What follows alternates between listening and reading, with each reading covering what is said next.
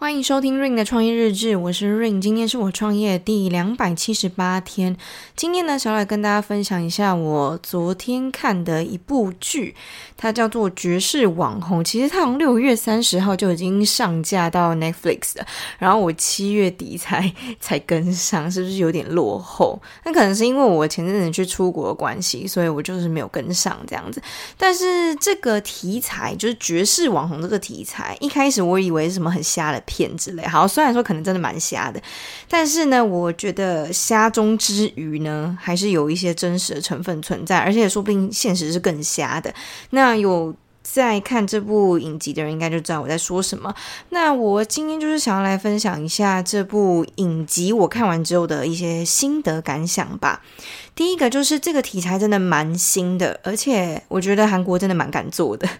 他们题材真的很屌诶，他们怎么都很扣紧一些社会议题，很大胆的去揭露一些阶级呀，然后一些内幕啊，一些例如说他们那个生态里面会有一些潜规则啊，或者一些没有办法搬上台面的事情，然后竟然就直接做成剧分享给社会大众，我觉得这点我还蛮 respect 的。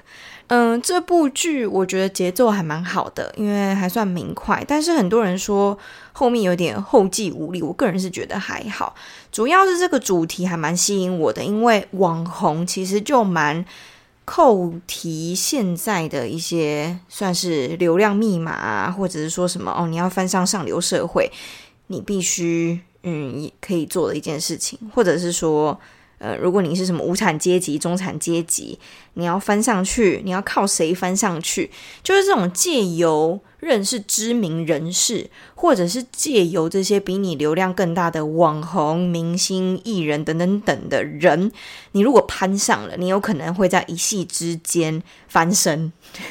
对，这真的是有可能的，在现在这个社会。所以为什么很多人会讨厌网红，或者是说拿他们来当一个你发泄的对象，就是因为网红世界其实不存在于公不公平这件事情，而且它算是有一种，嗯，你可以直接一点就是讲说他们就是蹭过来的，然后就是互相的去引流，最后才会有一个比较好的一个结果。那我们也都知道说，哦，这些网红他们并不是很多人，并不是靠真的实力，而是可能他们就是抓住了流量密码，或者是说他们就是刚好遇到了一个时代红利。就是现在大家就是活在网络上面，所以如果你只要是当网红的人，你就有很大的几率可以红。当然，你也可以说，那为什么很多人不红？那是他不好吗？是他实力不好吗？是他哪里做不好吗？其实，诶，很难讲。因为说真的，流量就是一切，在这个时代。所以呢，如果你可以攀上比你流量更大的人，或者是说，哦，你直接攻顶，你直接。嗯，例如说，在某一天，你刚好遇到了一个顶流，然后那个顶流，因为他很喜欢你，所以他就扶持你，或者说他就跟你拍一张照，他就在他的 IG 上面发了一张有你的照片，你有可能，你真的真的有可能就在一夕之间就上了上流社会。网红这个世界算是最肮脏，也算是。一个不用靠实力，也算是一个呃，讲不用靠实力其实有点过分，但是说白一点，其实就是这个样子。你说什么实力？你要你要什么实力？一张脸蛋吗？撇除实力好了，最重要的是你要怎么去抓住那个比你流量还要高的那个人，那才是最关键也是最重要的。所以我觉得这部剧它透露出最恶心的一面吧，也是最真实的那一面，就是嫉妒，然后比较的心态。其实人是爱比较的，就算你跟大家说，哎，没有啊，你就自己跟自己比较啊，你干嘛要去跟别人比较？你觉得可能吗？尤其是现在社群媒体，你都知道每一个人的 spotlight 在哪里，你都知道每一个人每天生活是什么的时候。你当然就会去比较啊，你会去比较你自己的生活是不是有比较好，你的人际关系怎么样，你表现出来怎么样，你有没有钱，你们比的是什么？就比来比去，比起比起以前，可能网络还没有那么发达，至少你不会知道，呃，离你比较远的人他发生什么事情，你就在你的圈圈里面去比较就好了。但现在不是啊，现在是你跟谁都可以比较，因为只要让你看到的人，你就想跟他比较。那如果他是遥不可及的人，你就会尽可能想要把他拉下来，或者是你会希望他哪一天就墙倒众人推，或者是你会想要去落井下石之类。但是虽然说这是不健康的心态，不过这就是人性最丑恶的一面。人有善良的一面，也有丑恶的一面，只是社群媒体会把丑恶的一面放大，而且有点像是刺激每一个人。就你可能原本是天使，但他最后还是会把你刺激成你不得不去比较，你不得不去羡慕嫉妒。那有一些人可能更更激进一点，就会转成恨。所以我觉得还蛮恐怖的是，无论这个网红他可能是你的朋友，他可能是陌生人，他可能是谁谁谁。你都会去觉得说，哎，为什么是他？为什么不是我？明明我们的实力都是一样的，明明他就是我隔壁的同学，明明他就是我的朋友，为什么？凭什么他可以这样子？凭什么他可以去带货？凭什么他可以做直播？凭凭什么他可以被这些嗯、时尚名牌邀约？凭什么他们可以穿得这样光鲜亮丽？凭什么他们可以买跑车、买名牌、买包包，而我却一个月只有三万？为什么要？这么可怜，明明他跟我是一样的人，不是吗？为什么待遇差这么多？当然，你会觉得说剧里面很夸张、很狗血，但是我必须得说，在这个世界上面，比这些还要更狗血、更离奇的事情多出太多了。我相信有接触过社会上面一点一些事情的人，应该都知道我在说什么，因为当你勾起了人心最丑恶的那一面的时候，就是。不择手段、没有底线的时候了。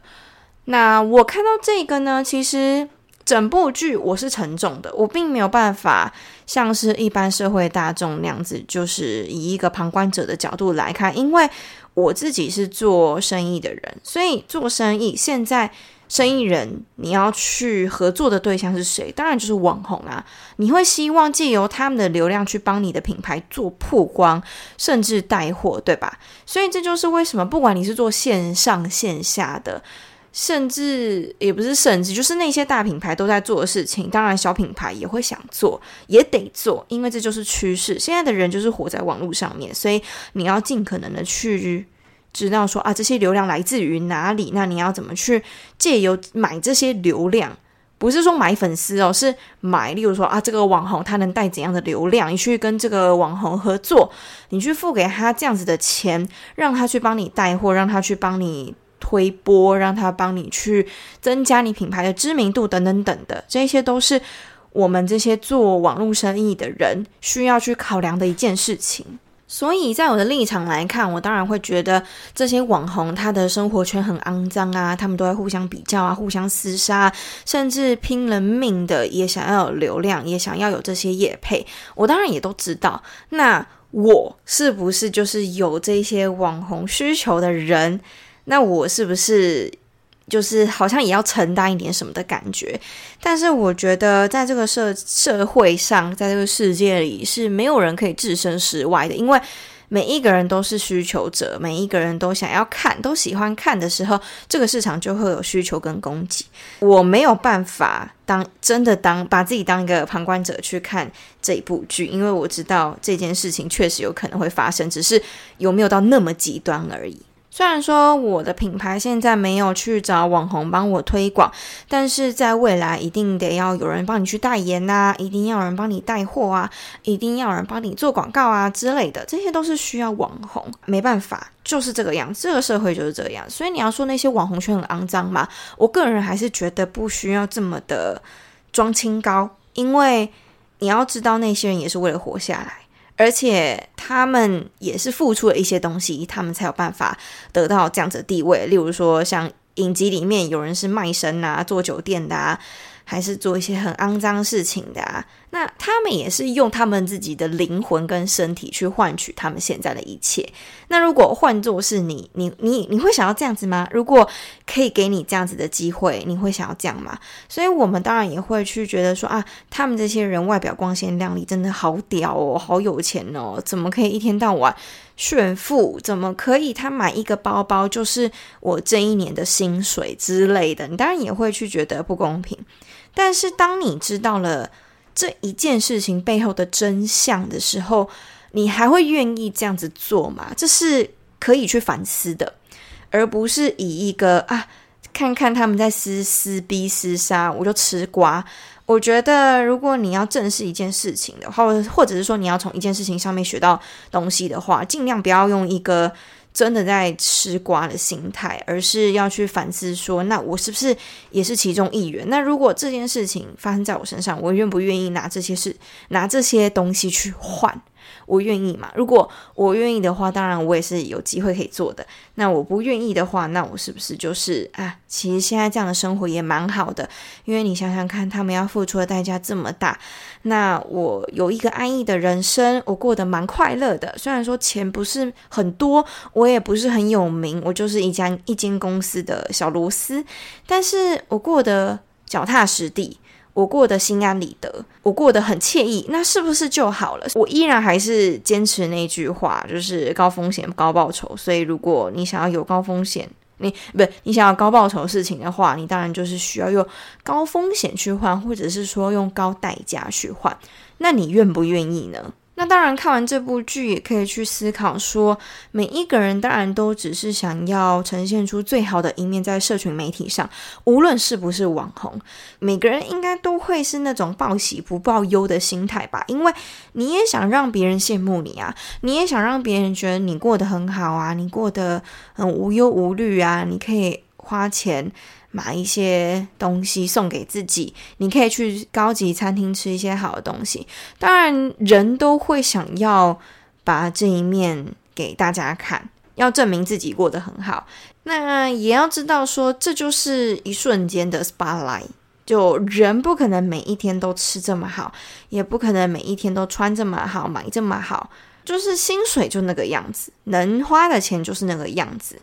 那我个人是觉得物以稀为贵啦。如果这件事情你是累积了一段钱财，累积一段时间，你才有办法享受一次的话，你才会更珍惜，你才会更 enjoy 在那个当下，你会真的用心去体验，因为你知道这一次的事情来之不易，你知道这个钱你是存了多久，你才有办法享受这一次的呃买的东西呀、啊、吃的东西啊、用的东西啊等等等。我觉得如果你要当一个珍惜一切的人的话，还是不要把自己置身在一个挥霍无度，或者是你去践踏别人的一个心态，会比较好一点。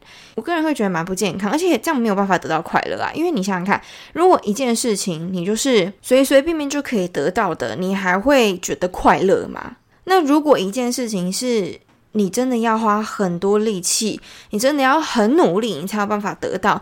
你是不是就会很感谢？你是不是就会很快乐？你是不是就会很珍惜？这东西并不是那个东西的问题，而是心态的问题。那我觉得也不用去羡慕这些人。当然，你如果想要力争上上游，想要最后成为上流社会的人，应该说这应该是每一个人的梦想吧？对，因为我也是。所以就用一个健康的心态去看这件事情，我会觉得比较好。不要用酸葡萄心态。呃，大家有听过吸引力法则吗？就如果你越唾弃或者是越厌世这些有钱人，就不论他到底是用什么手段得来的，你就只要是讨厌这些有钱人，或者是鄙视这些有钱人，或者是一直去装清高去践踏他们的话，去当键盘侠的话，你永远都不会成为有钱人。因为你已经在打从心底杜绝掉这些事情了。那我觉得韩国在阶级这方面其实分得还蛮细的，比起台湾，台湾还好。我个人是觉得还好，就看了这么多国家之后，我个人是觉得其实还蛮公平的啦。就如果你是一个有实力的人，然后你刚好又乘上一个时代的潮流、一个红利的话，你确实可以翻上去。那就是看你能不能一直持续努力，等待那个机会的来临。其实我现在抱持的心态就是这个样子。为什么很多人都说你必须要一直努力，一直努力，一直努力？很多人也有说啊，努力不代表你会成功啊。但是我觉得我们可以把这两件事情合并在一起，就是你努力是为了遇上一个好的机会，等到你一直不断努力，直到有一天你刚好遇上一个。非常好的机会，是不是你就一瞬间就翻上去了？那这一件事情，你要归咎到你的运气很好，还是你有努力呢？其实两者都有，所以也不能说啊，很多人就是靠运气呀，所以我也不用努力之类的。那你不努力，那些愿意扶持你的人，那些有资源的人，那些有钱人，怎么会看上你呢？那你怎么会有可能攀上去呢？对吧？对啊，你就是要努力让他们看到说啊，去，其实你真的还蛮好啊，我愿意投资你。这才是正常的吧？那些投资者一定都想要找到一些好的项目、好的人去做投资。那你是不是那个好的人嘛？那你就是要努力呀。所以我觉得不是说两者一定要选其一，而是两个都得要。你一定要有好的运气，一定要有人要拉拔你，尤其是在这个这么竞争的世界里面，一定要有人拉你一把。可是，首先你要让这一个人先看到你再说。尽管你是一只千里马，但是你也需要有伯乐马。那首先你要是一只千里马，讲来讲去，当然还是要努力，没有那么多理由跟借口。不是说啊，你看别人这样子，那你就可以不要怎样子。没有，你终究还是要那个样子。我还是相信一步一脚印啦。我也相信，就是唯有真诚才能打动。人才能打动一切。你这个人如果不够真，你是靠包装的，你是靠呃一些虚假的东西换来的，那最后你就是会被打回原形，就像灰姑娘一样。那如果你是一个真材实料的人，那不管别人怎么打击你，你终究还是一个真材实料的人，因为这就是你啊，你没有包装，你没有去做一些虚伪的事情。这就是你，所以任何人都打击不了你，这才是我个人觉得比较健康的，而且才是成功的核心吧。好啦，今天的分享就到这边啦，那下期见，拜拜。